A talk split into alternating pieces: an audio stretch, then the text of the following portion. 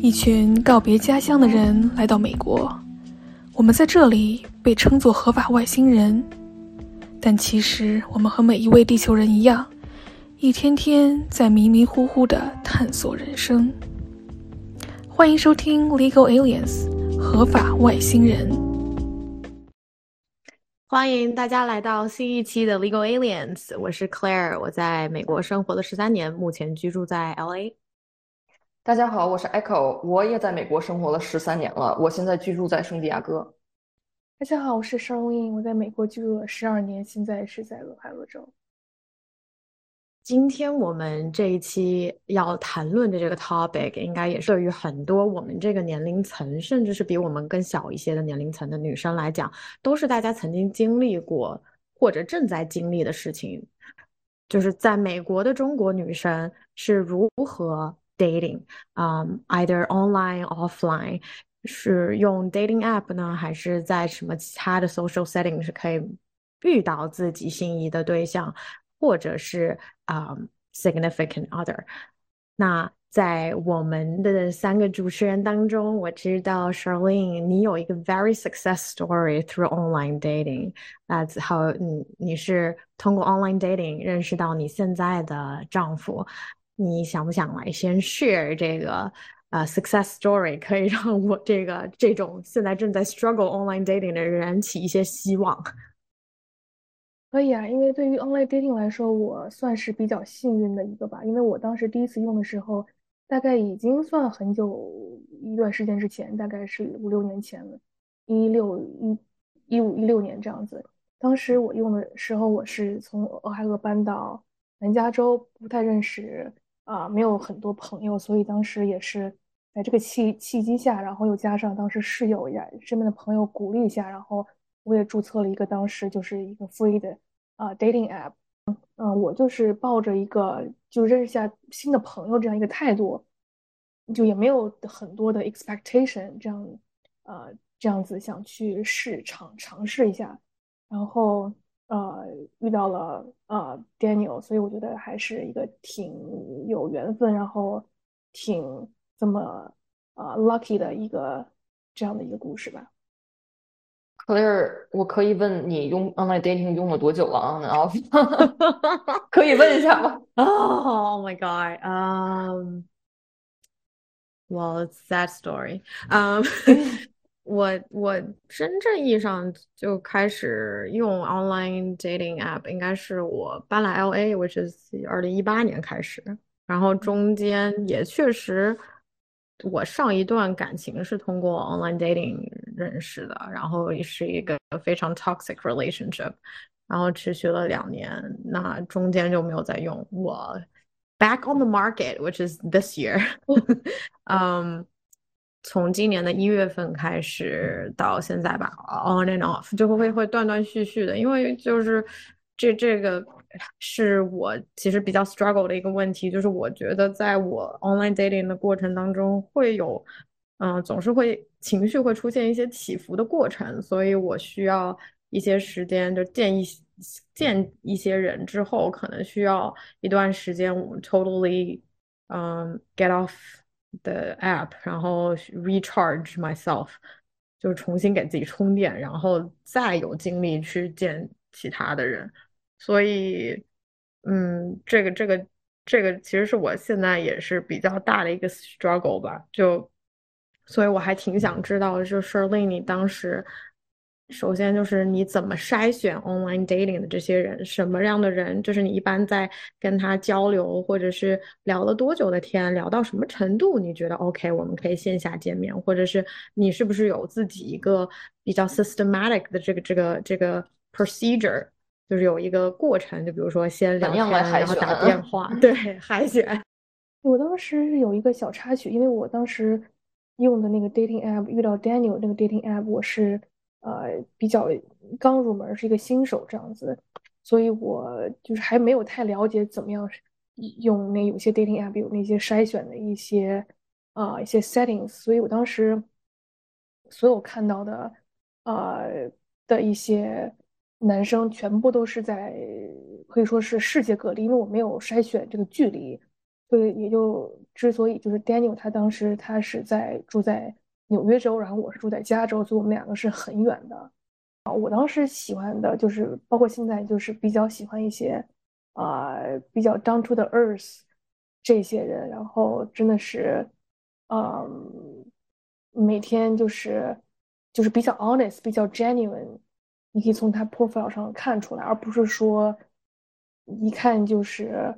啊就一些情场老手那些，就是每天就是跟情场老手还容不容易看出来呢？就反正真的就是就是 appear to be genuine 的那种就是最老手的 seems to be 情场老手那些，就是一看就是啊、就是你可以看出来，就 very slick，很滑头的那种人，我就基本上就给我那种 vibe，那种就是给我那种 vibe 的那种人，我就基本上不会去主动 message 他他们，而是一些真真正正我能看出来是想找到一份这样子 short term 或者 long term relationship 的这些人，我可能会 prioritize 这些人吧。就是这个其实真的挺，你的 case 真的挺难得的，因为我我感觉也可就是，特别是在 LA，我觉得这件事情太难了，就别说别说是线下的见面，然后你要 maintain 一个 relationship，然后而且你还是 long distance，本身我觉得就对于我来讲，或者是对于很多人来讲，这个 online dating app 最重要的一个 concern 就是它没有办法建立信任，因为不是说通过共同的朋友圈，或者是在一个呃 spontaneous 就是这种 social setting 下面先认识的这个人，而是完全根据他的 profile can be you know fake also，那这就有可能有杀猪盘，which 嗯嗯，我可以 talk about it later。但是，就像你这种情况，你要怎么样去确认这个男生？就是你又是在异地，你们当时是聊了多久才见第一次面，并且见第一次面的时候，你们就会深入到，就是会在见第一面次面之前，就会探讨到多深入的话题，会，呃，就是这这一部分我其实还挺好奇的，因为就这个 case 真的挺难实现的，我感觉就。对，我完全同意，就是因为我在 LA 住过，可能我觉得普遍来说，在大城市吧，嗯，一些男生可能不是特别想找一些 long term 的一些 relationship，因为大家都很忙，每天工作压力都很大，然后可能就是想找一个就是呃比较 casual 的，或者是啊、呃我有时间我去找你，但是如果我要是没有时间的话，我就 like you're not my priority 这样子。而反而一些小城市，他们可能更会有一些比比较，哦，Daniel 是小嗯城市，当时是吧？对，它是纽约州一个小小城市的，它所以你觉得他就是小城市，然后导致他人比较单纯是一个 factor，让导致你们两个其实就他有是一个真正的一个比较 genuine 的一个人。我觉得小城市这些人比较多吧，他可能就是，嗯，就是目标比较单一，而且他是真的想找一个对比较单纯。他可能就是因为我身边我工作我身边的朋友，可能跟我吸引的这个呃这个性别这个人数很少，所以我就是想用这个 dating app，就想找到一份啊、真的感情。我觉得这些人可能嗯在小城市比较多一点吧。他因为他的目的是找一个真正的 long term 的 partner，但在大城市可能对生活节奏特别快，然后 temptation 特别多，可能觉得你的选择也会特别多，可能好多人觉得 temptation 特别多尤其是男生，可能四十多岁还可以再玩儿，女生当然现在完全也可以，所以可能导致可能就 genuinely 啊、特别想 settle down 的人会少一些。对，像大城市的话，女生那么多，然后 single 的女生那么多，我觉得嗯在线上或在线下，啊、我可以遇到很多人，大家都是呃 potential hangout 的一些对象，没必要就是感觉 commit 在一段 relationship 上面，我觉得这个也是有一个原因吧，所以我觉得这这个确实有道理，这个嗯确实有道理，因为我觉得，因为他身边没有太多 option，所以导致你们俩 long distance 都很嗯 stable。因为我觉得对。long distance 非常难，我不就是一直想问你们当时没有一次见面呢，还怎么就是能够这么 stable 的都 keep in touch，然后到后来感情竟然在没有见面的的基础上能够越来越深，然后到他能 commit 搬到加州和你在一起，我觉得这简直是感觉非常难以置信的一个 story，简直就是 miracle。我我们对。一六年开始聊嘛，然后嗯，他来第一次见我，嗯，飞到加州的是一呃，哎，好像是我们一五年开始聊天，然后他第一次见我是一六年，好像聊了一年呢。对，差不多一直 long 快一年了吧。然后这个之间，他搬到加州之间，我们一共见过大概两三次吧，都是他从。然后他就 commit 了，就 commit to be with you 了。对，然后对他就搬到就搬过来了，基本上。那你在他搬来之前，你在他见面之前，你有还在跟别的男生见面吗？没有。还是你当时也非常踏实的就想跟他在一起？我当时肯定是没有用那个 app，然后在线在线下当然也没有遇到，也没有再见其他男生，因为基就基本上我我当时每天工作就是就是我干自己的，然后事情，然后 relationship wise 基本上就跟他聊天，然后啊每天我们有时差，然后基本上我们也说不了多少话，感觉。啊，也挺忙的，所以对，所以我觉得就是因为你们两个都是非常想找到一个 partner，然后而且都是两个非常踏实的人，导致了这个能够 work out。我觉得如果任何一方是比较那种特别玩心还很强那种，可能这个都不可能 work out。对，我觉得这是挺重要的一个原因原因吧。嗯，所以 ultimately，你当你在用。online dating app 的时候，你要找的是跟你目标一致的人，就是都是想要有一个 long term relationship，并且愿意去 commit。那这样子的情况下，至少他会更坦诚、更直接、更愿意去 commit，而不是说要在这个人海里面再去筛选。就是如果跟你目标不一致的这些人，那可能这个过程就会非常的艰难。因为我在他之前也遇到过，就是，嗯，就是不是特别 prioritize 你的，他就是有时间会找我，没有时间的话就完全是就就感嗯就感觉我不不存在，所以我有两段被就是很不不好的经历，所以才导致我想找一个就是比较，呃，把我排在第一位这么的一个人，所以，啊，也是一个原因，我我想找一个比较踏实比较。呃，贴心的这么一个人吧。但是，那你有没有想过，就是在你们奔现之前，你们不是也聊了一段时间吗？你有没有想过，就是聊完了之后，因为毕竟我觉得隔着网络聊天是带着自己的那层滤镜的。你，当你。你们去第一次见面的时候，这个人会跟你想象差的很多吗？或者是觉觉得说，哦，见完这第一次面了之后，有什么东西会发生悄然的发生改变吗？还是说你很庆幸的是，这个人确实非常的 consistent？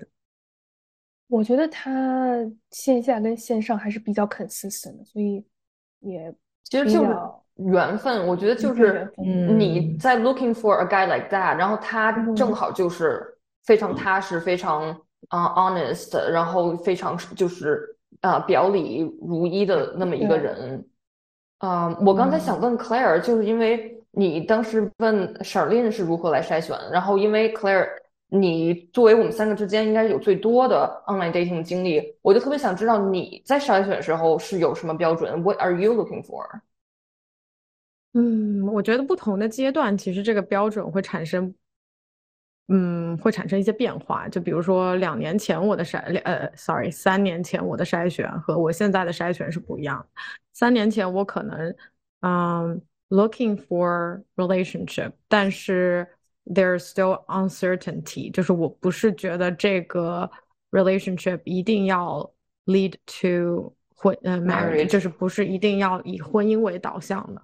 嗯，所以那个时候的筛选就会显得。比较肤浅吧，就是所谓的这种筛选，可能是更看眼缘。而且那个时候我并不是会说跟男嘉宾先有，呃，至少的一些 background，就是就是就是一些呃，先有一些嗯 back and forth 的这个聊天之后再选择见面。那个时候我可能是觉得 OK match 了，然后对方可能也对我感兴趣。我就是属于那种，哎。是牛是是 是牛是马拉出来溜溜 溜溜，对，所以我就觉得，与其在网上，因为我也是不是一个很喜欢 text 的人，与其在网上就是这么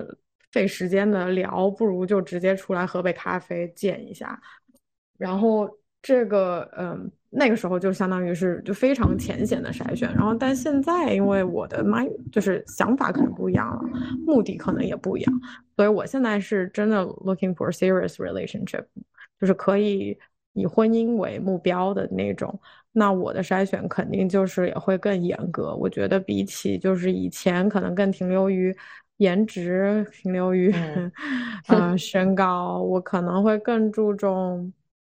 就是他的呃一个非常重要的一点，我觉得很现实啊，就是我一定是会看对方的呃工作呃或者是就是收入水平的吧。虽然你在美国的 dating app。这个方面可能没有办法完全得到就是百分之透百透明，但是我觉得，呃，至少他有一个 decent job，可能是或者 stable job 是我非常会在意的一点。然后还有另外一个点就是，我其实还比较在这方面可能相对来说比较传统吧，或者是我更想要找一个跟我一样都会讲中文的人，嗯。就我觉得可能未来对我的家庭生活和我父母的相处，然后两家人的关系就是会更呃简单一些。然后还有就是我可能会比较看重这个人他嗯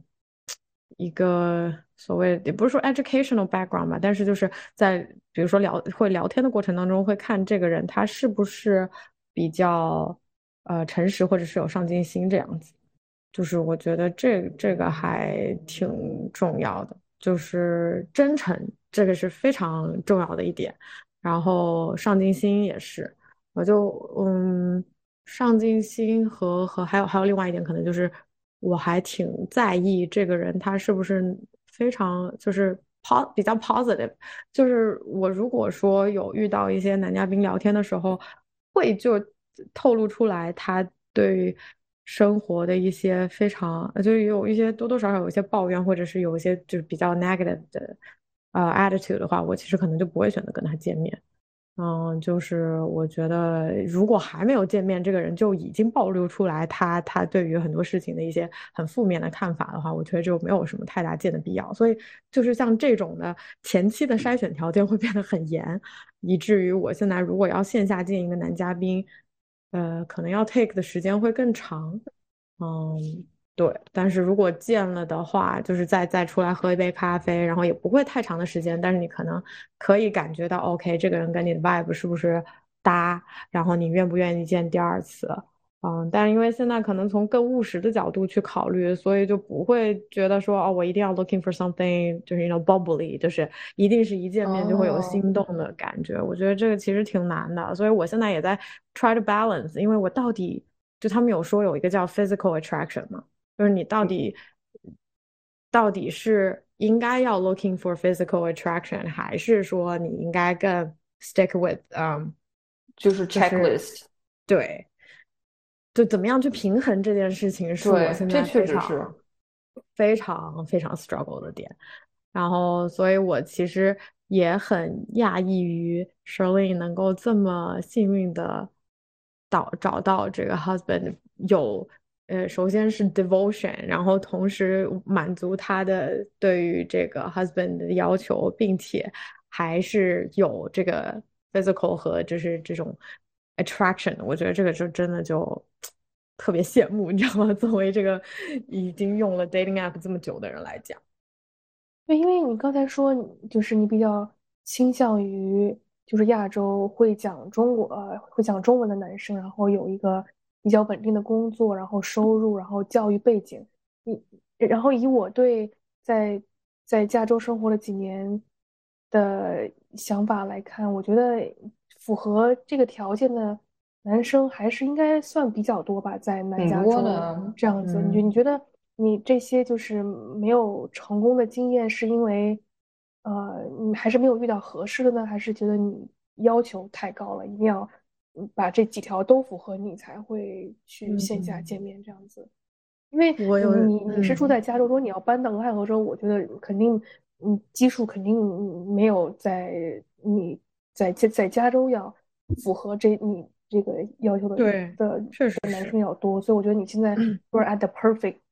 city，the perfect place。啊，我觉得不是 perfect city，因为 LA 的人，坦白来讲，很多人都是属于很佛系，就是他的想法，就是男生跟女生想法不一样，可能男生他会觉得我现在并不是一定非要 settle down 的时间，并且 LA 不是一个特别有这个 settle down 就或者或者是家庭氛围的。对亚洲男生来说，他们也没有这个想想法，是吗？亚洲，那你找什么样的了？我觉得 Claire 能看上的应该不会吧？嗯，怎么讲呢？就是，嗯，我感觉就是我 date 的人里面，很多人在加州的一些就是亚裔男生吧，就是也也有被 white wash 的一部分成分，然后就是他们在于关于 dating 这方面也是比较 open。然后，所以他可能并不一定跟你是在一个就是，嗯，想法上够，就他他可能跟你不是一个，对，不是一个同一个目标。就是他觉得，呃，我有遇到很多可能就是说上来是符合前面几个标准的，但是他们并不是想要找一个 stable 或者是 long term relationship。这个是很大的一点。大环境。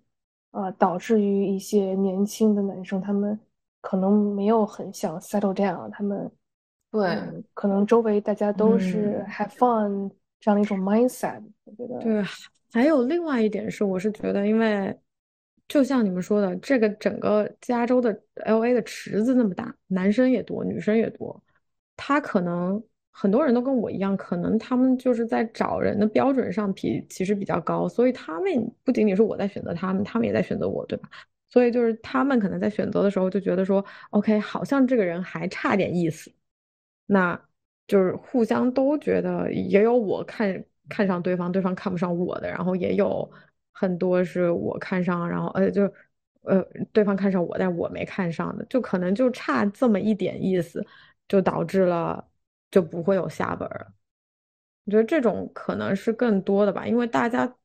即便是就是，我觉得这个点，这个就是在美国的 dating 和中国的 dating 还挺不一样的。就是如果在中国，如果你是线下所谓的相亲，你的目的性非常强，就是呃，会把很奔着结婚去的，对，然后你会把很多事情都摆到台面上来说。就是大家都是 be upfront，然后就是把自己自报家门，把自己的就是家底可能都都捋一遍，然后这样非常 efficient。但是同时呢，他可能就显得没有什么，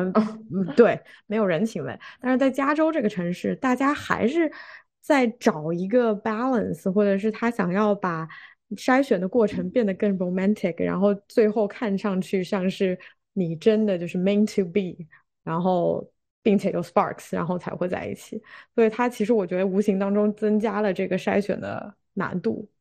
就是你要找条条框框的同时，你又得找这个 sparks，而且这个 sparks 还不能少，因为你知道，可能你不在这个人身上找到 sparks，你可能在下一个，大家都会抱这种幻想，就是我在下一个人身上可能很这个铺这么大，我还可以找到 sparks。对，因为我觉得。嗯，用 online dating 和中国的那种相亲其实性质不一样，因为相亲感觉目的非常明确，但 online dating 其实好多人的目的是完全，他可能目的都是非常 widespread。有人他就是可以 consider marriage，然后可以 consider 就是 casual，有人可能他就奔着 casual 去的。然后，但我在想，就是嗯，包括。你，然后包括我认识好多别的女生，也是用 online dating 很久那种，对于 online dating 非常 frustrated，因为觉得可能因为有大多数人啊很难 judge 他是不是想要的东西跟你 on the same page 啊，然后啊，我就在想，那你有没有尝试就是以 offline 的方式去认识别人，包括可能多去参加一些，我也不知道像。我认识别的一些朋友会去参加什么 meet up group 啊，或者是啊朋友的朋友呀，或者去一些 party 啊，或者是参加一些别的 volunteer 活动啊，这种方式去以线下的方式啊来遇见别人呢。我最近开始要尝试，我相信这可能是一个更好的 model 吧。因为之前确实也受到一些，比如说疫情的影响啊，就是这个可能不太现实嘛，线下。然后现在的话，确实，因为我觉得，呃，如果我我现在心里，比如说有这个 persona，就是我我想要找的这个人的大概特征是什么样的，他可能会有怎么样的兴趣爱好，或者是这种兴趣爱好是不是，呃，或者是我的兴趣爱好可以跟这个人 match 的，那那一般来说，这种情况下，你你们两个可能有更深的 bonding 吧。然后这种也会啊，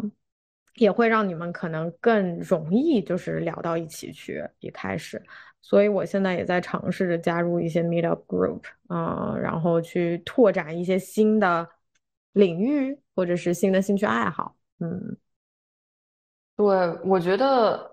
可能线下认识人会让每个人都觉得更珍惜。我是这么觉得，因为我虽然几乎没有过 online 的经历，所以因为我大多数经历全都是线下，所以我感觉听别人讲呢 online 多么 frustrating，我觉得感觉用 online 的人可能就是因为 option 特别容易，你手指尖一滑就是下一个 option，让他每一次的 encounter 都没有特别的珍惜，没有特别想去 get to know this character，可能更多就是停留在非常 superficial，就是啊 passion 和 lust，就是可能会有这种感觉。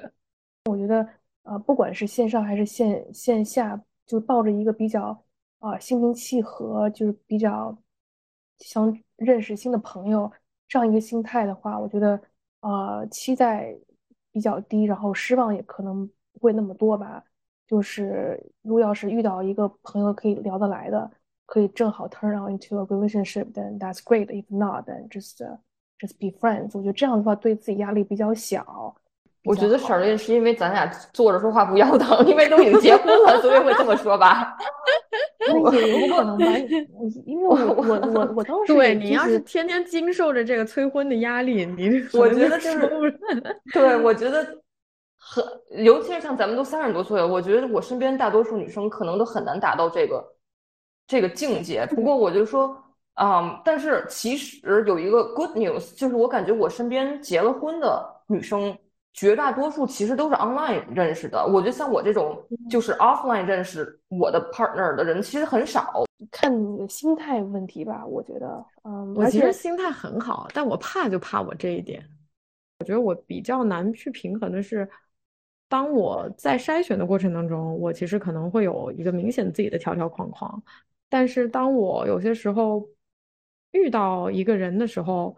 哎，这个人可能真的给我带来心动。或者所谓的这种心动，甚至是一种 stimulation，我会不知道区别这个 stimulation 它到底是可以 lead to a serious relationship，还是它只是一种嗯荷尔蒙暂时产生的冲动。这个是我觉得在嗯，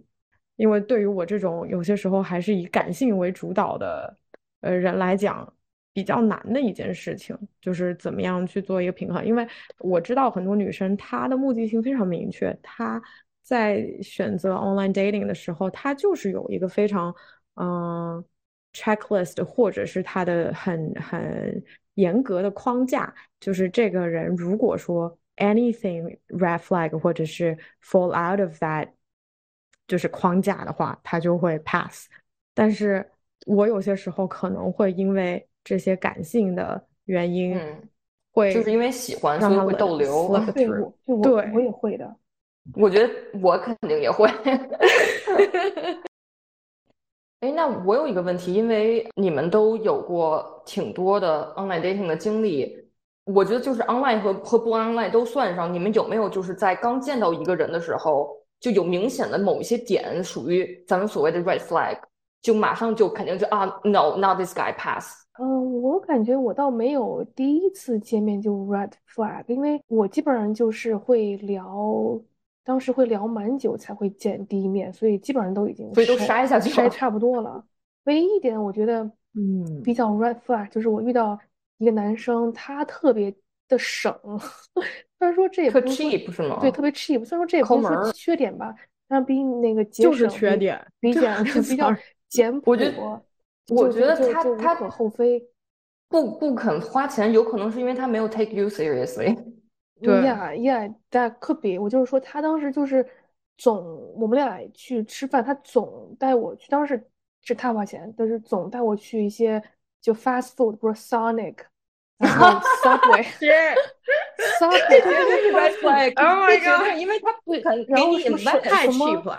CC's Pizza，然后那个 Little Red Caesars Amy Little Caesars，然后当时我也就没有这个资 Oh 然后我当时 turns out 我就发现，然后他去那些店是因为他跟我说好像是他用什折么什么扣卡，然后有那个点数，那个 Oh 点数他爸妈可以花那个就用那个那个点数，然后就是真的是 blow my mind，他他就是他是一个特别细的一些人，他每次去那些 fast food，就比如说去麦当劳，他给你一个小票以后，他可以有一个 customer service。然后你要填了那个 survey 以后，然后你他还会会给你 one dollar back next time，他每次都要填那个 survey。是我这这这真的不行，一一瞬间下头。对呀然后我刚刚也想对，sorry，嗯你继续。对，我就想说这个也不是 red flag，就是感觉这是一个比较奇葩的一个人，然后我遇到的。不不不，这这就已经是一个大大大的 red flag。我嗯没，而且我没想到你居然，如果说第一次他带你去还好几次，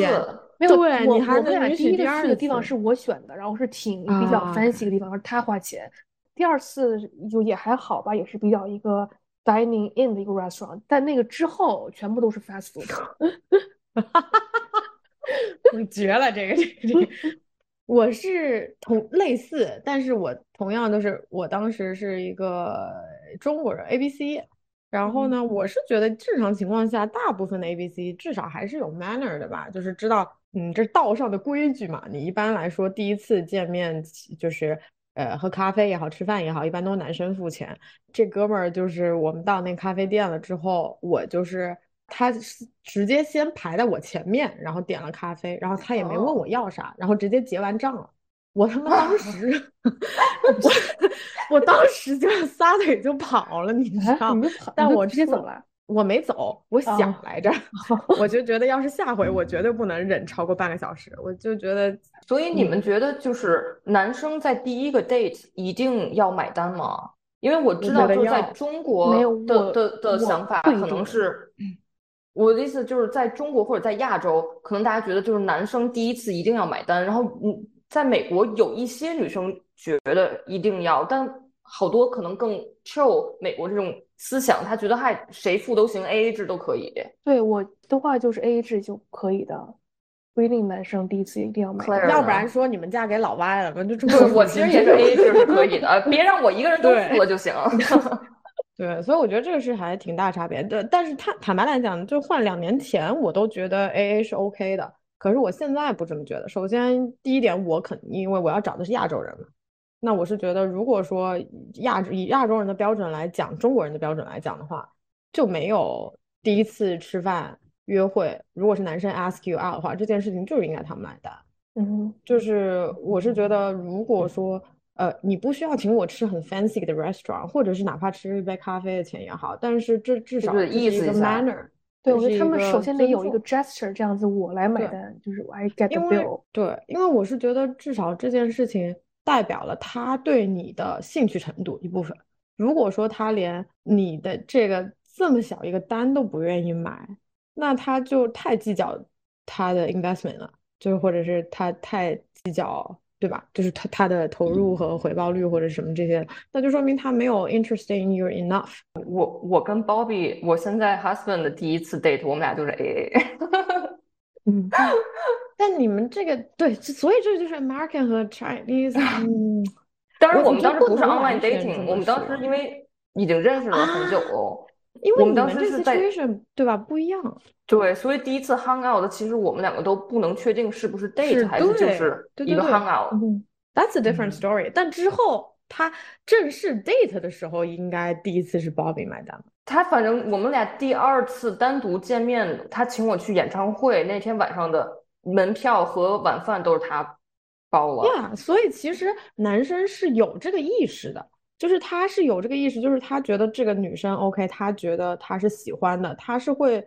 觉得这个钱理所应当是要来他付的。如果男生没有这个意识，就说明他对你不够喜欢，或者他就太 care about the money。那我觉得他不管出于那这两个的哪一种，他都不应该对都没有是 filter 人选。对对嗯对。那 Echo，所以你有什么一些 red flag，一些比较劲爆的一些 dating story。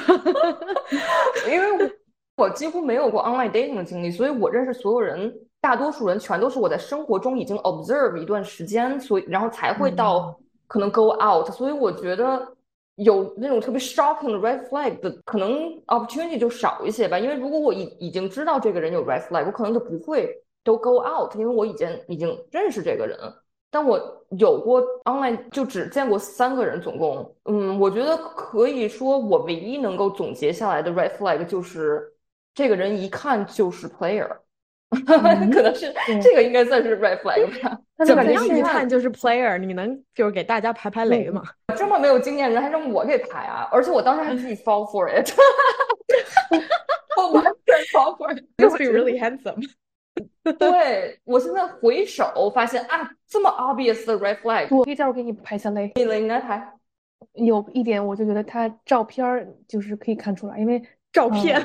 对照片，因为有些，因为基本上大家都会有四五张嘛，就是怎么着也是三四张、四五张。那有些那些 player 一定要有一一张就自拍，就一张有自拍，然后有一张，比如说特别就运动的那种，就是还有一张就比较就是 hippy 的。的一张，然后还可能比较有一张，就是在海边啊，尤尤其是在加。我觉得那个人也没有海边就在 在海边啊，或者在你这个牌子不准，在船上啊，在游艇上，在船上的，反正就是比较就是 fancy 的 lifestyle，就是想展示一下我多牛这样子的，然后可能有就可能那是杀猪盘，有一些 shirtless 啊，就那些照片，我觉得就这就很，他照片就每一张都可以显示他不同的生活一个片段。这些人，嗯，比较也不是百分，感觉特别刻意的去显示，特别刻意会显示，有可能他就是真的就是会跟同时好几个男生，嗯，跟女跟女生聊，也不是说他就是啊一个特多坏的一个人，他可就比较 watch out。如果你要是比较 committed 的一个人的话，他可能不是那么 commit。我可能比较在意的点就是，如果说 profile 里面有这些，我就会 pass。比如说自拍。就是那种自拍是特别 obvious 的那种，对对对，就是每一张都几乎是自拍，而且那种人感觉自恋。对，这点是我绝对不能接受，我也不能接受，因为我觉得就是呃，而且是我其实以前可能会 fall for 就是很 handsome 的男生，但是现在就是因为因为。状态不一样嘛，你想的要找的对象也不一样，就是觉得这个只只颜颜值靠不住，就 是你长得过得去、舒服就可以了。但是往往就是那些自我感觉特良好的男生，就特别是有些你看那个 dating app 上面说中国男生，L A 的中国男生，Oh my god，那就是恨不得就是那个 profile picture 都是像拍广告的大片，你知道吗？哦，我的天，就是那种看就特别自恋，绝对不行。对，而且我觉得这种人一般都会。嗯，坦白来讲，我觉得大部分人都会选择自视甚高，他可能就不会非常的尊重你，他肯定会就是 pick on you 或者是什么样的。对。然后另外一点就是我之前有遇过，哎，我就不打地图炮了吧。但是在 L A，是在 L A，但是是香港男生。然后就是，而且不是一个，是两个，就是非常真的就是挺。嗯，怎么讲？superficial 吧，就是会看你开什么车，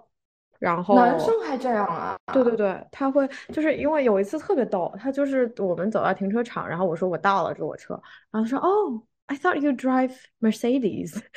然后我说啊，我说哎，就是我说啊，我说我有为什么会给你这样子的错觉？然后就可能他们会比较 care，而且就是另外一个男生。那个时候 Tesla 可能还不是特别呃 popular，然后他就会说啊，说我订了一台 Tesla，是几个月之后才能提车，什么什么什么种的。然后啊，还有有一次也是，那是呃一个其中那个香港男生，他在开回家路上，在一边跟我打电话，那他说等一下，我要先跟门卫讲一下话，然后他可能就在跟门卫稀稀嗦嗦。其实我是有听到那个门卫讲了一句。哎对，然后但是他非得要复述给我听。他说：“你听到他刚才说什么了吗？”我说：“没有啊。”Why do I have to pay attention？然后，然后他说了一句：“他说刚才那个门卫，刚才那个保呃，就是保安，就是问 How many Tesla do you guys have at your household？” 我当时就，我当时就心想：“What？” 我说这件话，这句话是有必要特意再。翻给我听一下的吗？就是这种男生就是为了显摆，他就是为了显摆是一点，而且他这个人会肯定把自己特别 take seriously 呀，然后他会特别自傲。对，那要这样的话，他在挑选女生的时候，我觉得就是不是说他的标准高，在一种就是 positive 那种高，但他的标准应该会很独特。我再给你 air quote。独特这种人，他就是会对自己没有自信，然后对感觉有钱就是就是牛逼，然后可能自己跟别人 相比，我比你有钱，就是他会有一种外界莫名没有别人好，但是就有有有钱，但他会有莫名的优越感，不尊重他人。对，就是那个同一个跟我说他们家有几台 Tesla 的那个男生，我印象当中特别深，就是他第一次见我的时候，因为我不是额头上就是我长了一颗美人痣嘛。然后就在，我觉得挺喜欢我这个痣的，是我的标志。然后他当时就第一次见我的时候，就直接跟我说：“他说这颗痣你应该去点了。”然后我当时想，他等就是你就说这这个，你就说呃，this is none of your business。对，然后我就说为什么？我但是我当时没有，因为这是几年前，我可能还比较嫩啊，所以我那个时候有点 people pleaser 的感觉，所以我也不想要引起冲突，所以我当时就说我挺喜欢的，我觉得没有必要。但是他说。呃，他可能为了圆回来吧，他就说你把痣点了会更好看。然后我就是觉得这种人，就是他凭什么对你的外表指指点点、指手画脚？他是他是是中国人是吗？香港人。对不起，我我不是说要打地图战，但是我觉得有一点，这也是可能是一个咱们可以探讨的问题，就是咱们住在美国，咱们有咱们可以选择的。对象其实可以是 from very different culture background 的，也可以选择就是说中文的呀，中国的或者是香港的。我但我的经历，我在大学第一年稍微接触一个中国男生，他也是会批判批判我的外表。但我以后接触所有都是外国男生，他们从来没有人批判我的外表。我就觉得这一点是不是因为我接触中国男生很少嘛？然后当时大一接触的那个。男生他也是富二代，他当时就会经常批判我的外表。你们俩就他妈会是这种人，都没有那个 dating 这样子，他就会对你指手点就指手画脚的。对，也不撒泡尿看看自己长什么样。是啊，对，我觉得有可能是中国男生比较有这个，也不能这么说，因为我觉得有些韩国男生也会啦。哦，韩国就就是我觉得，那可能这个是一个 culture 的问题，就是亚洲。就是因为本身确实中国和韩国这我们就这两个国家都是比较外貌协会比较在乎这个方面的，而且本身你的这个 appearance 或者 body shaming 这些事情，在美国的 culture 里面都是非常不能够被容忍的，你很容易被贴上就是 bias 或者歧视或者什么的标签嘛，所以一般人。也不会轻易的去，而且我就觉得，确实美国的这个整个 cultural background 或者稍微有点教育背景的人来讲，他们还是懂得怎么样去，就至少比较保持呀，keep it classy，你 know？对，keep it classy。对，但是就有些人吧，特别给自己脸上贴金，或者是怎么样，就是。没点心里没点逼数，你知道吗？就是那种，我觉得这些特别喜欢指指点点。对，嗯，所以才是 red flag 嘛，就是大大的 red flag。呃，我就想说，除了 red flag 之外，你们有没有就是回想起来所有的 date 有最 worst，就最让你觉得就是 can't believe it 的 一个 date 的经历？总的来说，虽然有遇到过这些照片照，就是照片这些人，或者是怎么样之类的，但是至少大家都还算就是过得去。因为你再怎么样，你可能吃一个吃一顿饭的功夫，或者是喝一杯咖啡的功夫，也就 say goodbye 了。嗯，我觉得最可怕的是，当你跟这个人已经 date 了好多次了。然后你才慢慢 discover 他很多事情都在欺骗，而那个时候确实我呃这个就是我之前的恋爱经历吧。对，you already invested，然后你就觉得说，OK，如果他欺骗的这些东西，就是你不是你还是可以接受，你还是可以忍容忍，你就觉得因为你还挺喜欢这个人的，那就继续走下去。咱们应该某一集要独特讲一讲以前的 toxic。的 relationship，这要开专题。对，这是一个专题。Oh my god！这对这那我们就留到下期专题再讲吧。那那 s h a r l e n 你有一个 worst memory 吗？一个 memory 的话是也是一个 lying son of a bitch。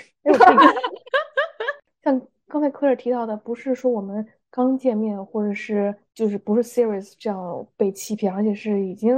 date 大概比较长一段时间，然后后来发现被欺骗。而且我当时也不是在 online 遇到的，是。线下遇到的，就是我们在相处的过程中，他整个基调就是比较积极，就是想 make this work，想 commit to this relationship。然后我发现，是每次他有时间的话，就我们就会 hang out。每次比如说我想见他，或者是我有一次生病，然后想是让他帮我带点东西，然后他就总是以忙为借口啊。这就是 red flag。对，然后他有一段时间感觉就是 out of touch，就不知道他去哪儿了。然后最后 turns out 他跟他跟我说，因为工作很忙，他得要。把手机关机，然后电脑静音，也呃来帮上 bullshit。后来我们不在一起，最后因为我是发现他。当时在跟我在一起的时候，还跟另一个女生在一起。后来我就是 confront him，就问他是不是还跟别人就别的女生在一起。他说那他是那个是他前女友，他们刚 break up，然后和我跟我在一起。但是他们 it's like a complicated thing。然后当时我就也不相信他了，然后我就不不跟他再联系了。但是我还有他的 Facebook，最后才发现他最后一次跟我解释的那一段话也是 bullshit，也是骗人的。他当时那个女生是在跟我交往的过程中，online 又认识的一个女生，然后他们线下也会见面，然后我发现了这这件事情，还好跑得快，对，所以当时我已经不跟他在一起了。但是回想来看，我觉得这是一个挺 horrible 的一个 experience。我是有庆幸躲过一劫的这么一种经历，因为之前有这个 online dating，然后认识的一个男生，他是。他好像是 base 在三旧金山吧，然后是一个码农来的，然后他也是很 pushy，我觉得其实 pushy 就是一个 red flag，就是他总是想要在你不以你的时间为意志，就是总是以他的时间，嗯，来左右你。就比如说他想给你打电话或者想给你打视频的时候，你就应该要接或者是怎么样。当你不接、你拒接或者什么的情况下，他会说你怎么那么忙，或者是他会有点 PUA 你的意思。对，我特别烦这种。对对，然后这种以后就算在一起也不会幸福，可能特累。当下是那个男生，他就我们可能聊了没多久，我就觉得，因为我不想要打视频，然后我就觉得就是你短信聊天或者语音聊天都 OK。结果这个男生当时就说 OK，那我这周末到 LA 出差，他说我们直接在哪儿见呗。然后我，但是我那个时候刚好那周五要去纽约，所以我就说那我周五要呃 fly out to New York，我说要不然我们在机场可以短暂的见一面，喝个咖啡这样，然后。当时他就说：“OK，那你来机场附近，我会住在这个这个酒店。”我当时就觉得有点心里毛毛的。但是那既然就觉得是酒店，但至少约在酒店的 cafe，所以就还好，对不对？所以就当时是去。去酒店喝了咖啡，他也是说啊，他是要以结婚为为目的的什么什么，然后就开始聊一些这些这些有的没的。然后，但是我当时确实要赶飞机，我也觉得跟他聊的好像没有什么特别大营养，或者是没有什么特别大感觉，我就走了。后来 turns out，我居然在一亩三分地的论坛上看到有人披露这个男生是一个。骗炮狂魔 就是以结婚 对以结婚为目的，弯曲渣男，弯曲渣男，然后还把他的头像和那个呃微信头像和那个什么简介都剖出来了。我就应该这样，逃过一劫，真的，天呐，真的。哎，对，就是你们两个的话，有没有一些建议？就是因为我知道 online dating 或者是刚走入 dating 领域的一些小白来说。因为很多问题，比如说是怎么样才算 serious，然后怎么怎么样算 exclusive，然后你们如何定义一段经历、一段感情发展的太快？不知道你们两个有没有如何看待这个问题？对，尤其是可能大家都会公认的一个观点，就是发展太快是不好。尤其是像在美国，其实可能在亚洲发展的这种男女关系会比较。稳一些，慢一些，但在美国有时候会非常火花四射，特别快。就就是有没有觉得这个就不太好？实质性的对对，straight to business。对。我不知道你们两个人怎么定义这个发展过快呢？就是以美国这个 dating 来讲吧，因为我们生活在美国。美国如果就是以一个非常 common sense 或者是 pop culture 经常 refer to 的一个 standard，那应该就是不要有完全的那个 intimacy until 第三个 date。我觉得可能这个是一个美国的一个定义吧，就是你在前对一个 general 的，就前两个 date 不要。Go all the way，就是这个意思。那你觉得这个定义的话，对你 move on to different stages of your life，它会变吗？比如说你是一个很年轻的一个二十出头的一个人，到比如说对，当然就是说三十到四十。我觉得其实这个，我觉得就是说，如果你想要的就是也是火花四射的话，那我觉得这就 doesn't apply to you，对吧？而且我觉得其实这个。标准也并不是说你等到第三个 date 你就 guarantee 一个 heart to heart 的这种 relationship。我觉得其实还是 come down to 两个人是不是最初想要 look for 的是同一个 on the same page，然后包括两个人是不是真的很投机啊，或者真的互相很 attracted，或者真的互相觉得哎，嗯，how how how can I didn't know you before？我怎么就是你怎么在我生活中出现的这么晚，相见恨晚的这种感觉？我觉得就是说，等到第几个 date，我觉得就是说，第一个 date 就急于所有事儿都办成，可能是会不好，因为我觉得会不会让互相都觉得，那你可能也是情场老手，所以这应该就不 serious 的这种感觉。但我觉得就是等到第三个 date 不能 guarantee anything。对，那客人你觉得在亚洲男生 A、B、C，不管是中国留学生来的男生，你觉得他们会更慢热一点吗？在这个方面，我不好说，就是 really depends on people。因为就像就像我们说的，就是你整个每个人的 mindset 不一样，他的 goal 可能不一样。如果他只是 looking for something casual 的话，很多人就是希望短期就是能一次搞定就一次搞定，然后 we don't have to see each other next time，right？然后。但是这是一种筛选吧，我觉得把战线拉长，首先就是可以排除掉那些只想要短择的人嘛。当然，这也不是 guarantee。那我是觉得，同时女生自己要保持的想法，也不要觉得一定发生了什么关系，它就代表着你可能需要慎重考虑这个人是不是要跟他发展，就是 never 就不要。不要把这个关系锁死，你永远可以根据你自己的感受，对你永远应该要根据你自己的感受来选择这个人的去留。那万一体验感不好呢，也还得换下一个。你买车还得先试驾呢吗？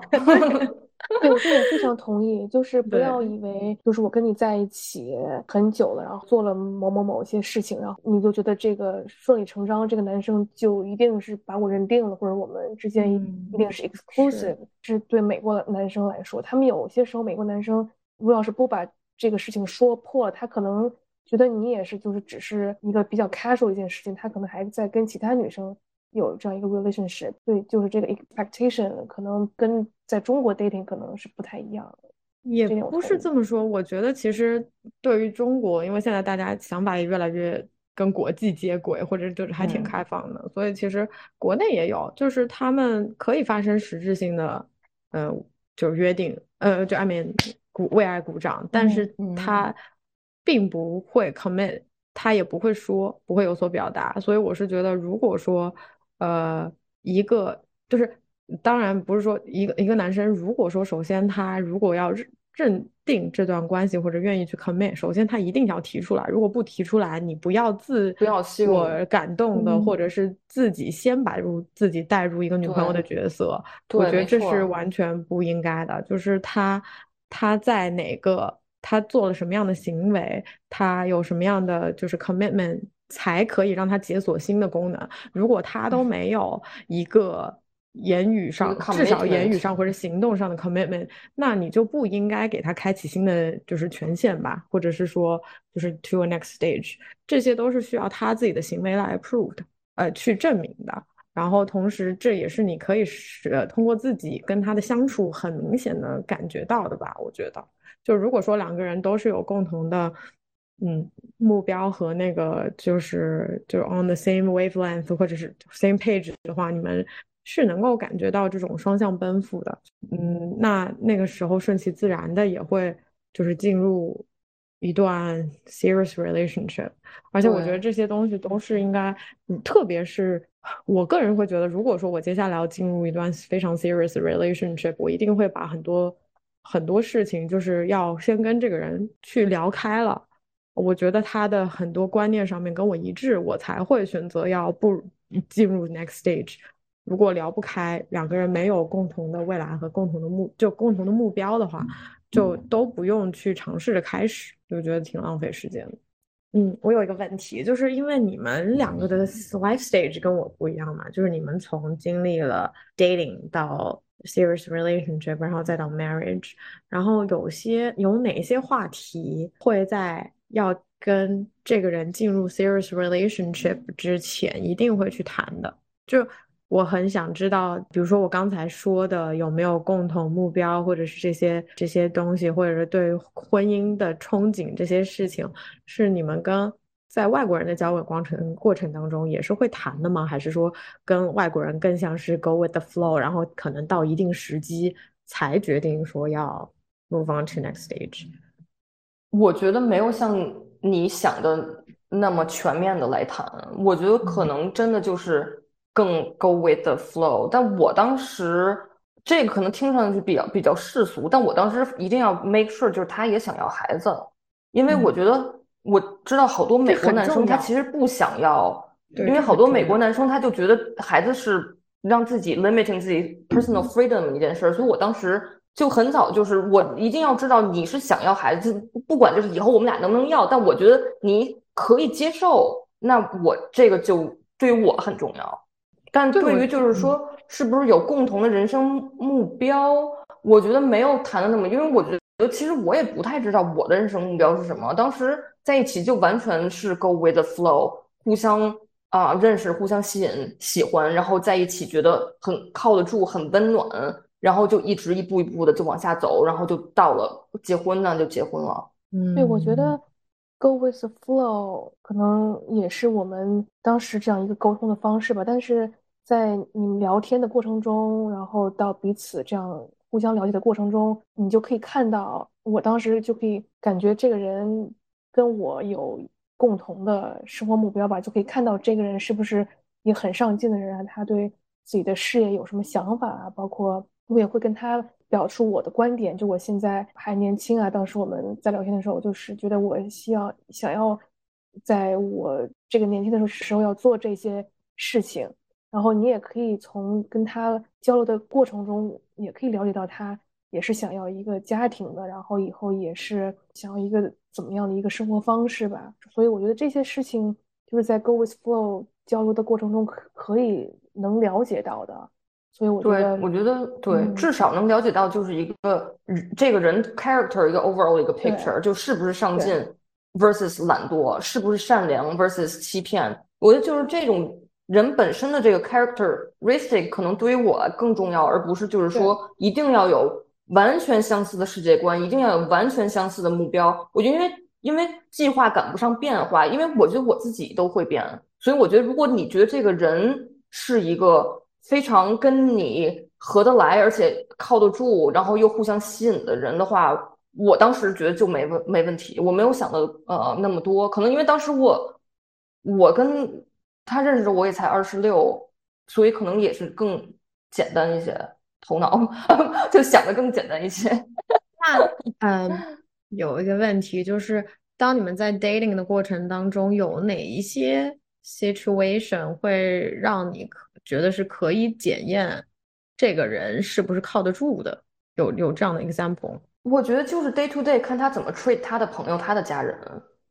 就是因为对，因为我觉得就是有些人觉得就是订婚之前不要 move in，但我的建议就是你相处了大概一年之后，你一定要 move in，因为你这样的话，你每天你在观察他从早到晚和他每天跟就是打电话呀，或者是他。有时候会就接到电话说他姐姐需要什么东西，他一定会去帮忙啊，或者他就怎么，你对于他有一个三百六十度的一个 observation，那这样你对于他怎么对待他人，怎么对待自己，怎么对待你，有一更好的一个 understanding。我觉得就是不一定要先住在一起，不能就是说哦，一定要等到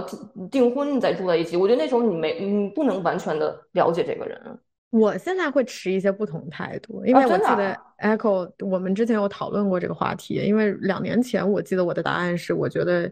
一定要住在一块儿一段时间，相当于试婚嘛，你才知道这个人到底合不合适。但我现在发觉，就是有很多的案例吧，就是也不是说案例，就是说，呃，身边有一些朋友，就是容易你，特别是经历过疫情。当你两个人在锁在一个同一个空间里面很长的一段时间了之后，你可能一个是首先他已经习惯了这种相处模式，他不觉得他需要 push to a next stage。我跟你都已经同居了，我就不需要一定要跟你绑，就是要 get，就是叫叫什么就婚姻 make it legal，嗯，对，make it legal 才继续，对吧？然后这是一个就没有 motivation，然后第二个有可能你。少了这种神秘感，然后日常当中会容易变成一种消耗，因为你过早的过上了夫妻之间的那婚后的那种生活，然后有可能这种柴米油盐反而会消磨掉，就是当初的激情。对，我觉得会这样子的。当然，就是说你肯定还是要考察这个人，但是我觉得就是你可以通过，比如说你一周一半的时间住在他那儿，然后你还是有自己的这个空间，这样子。你可以有一个 balance 嘛，然后同时你还是要保持自己的，因为我觉得只要在对 individuality，就是你在进入婚姻之前，你即便是进入婚姻之后，你还是一个独立的个体，你要习惯有自己的空间和 space，然后你要能够 focus 在你自己的事情上的同时，你知道你有一个 partner 能够 be supportive，然后跟你一起共同成长，这个我觉得还挺重要的。那我觉得有些。很多女生，包括我自己，曾经也是那样子的女生，就很容易，比如说在投入一段感情的时候，容易死迷失掉自己。我觉得这个可能是我持不同观点的原因吧。我就觉得，因为经历过这些了之后，我会觉得有属于自己的 mind space 和这个独立的空间也是很重要的一件事情。对我 agree，但对于第一点来讲，我觉得其实你住在一起不再住在一起，男生在最后都需要 push。他他，我觉得我我是觉得男生他就是有这个不想结婚这个惰性。我觉得就哪怕他最终想跟你在一起，我觉得在最后那个冲刺的时候，女生是要 push 一下的。反正怎么就是怎么 push 的这个点，你们来聊聊你们的。哇，那我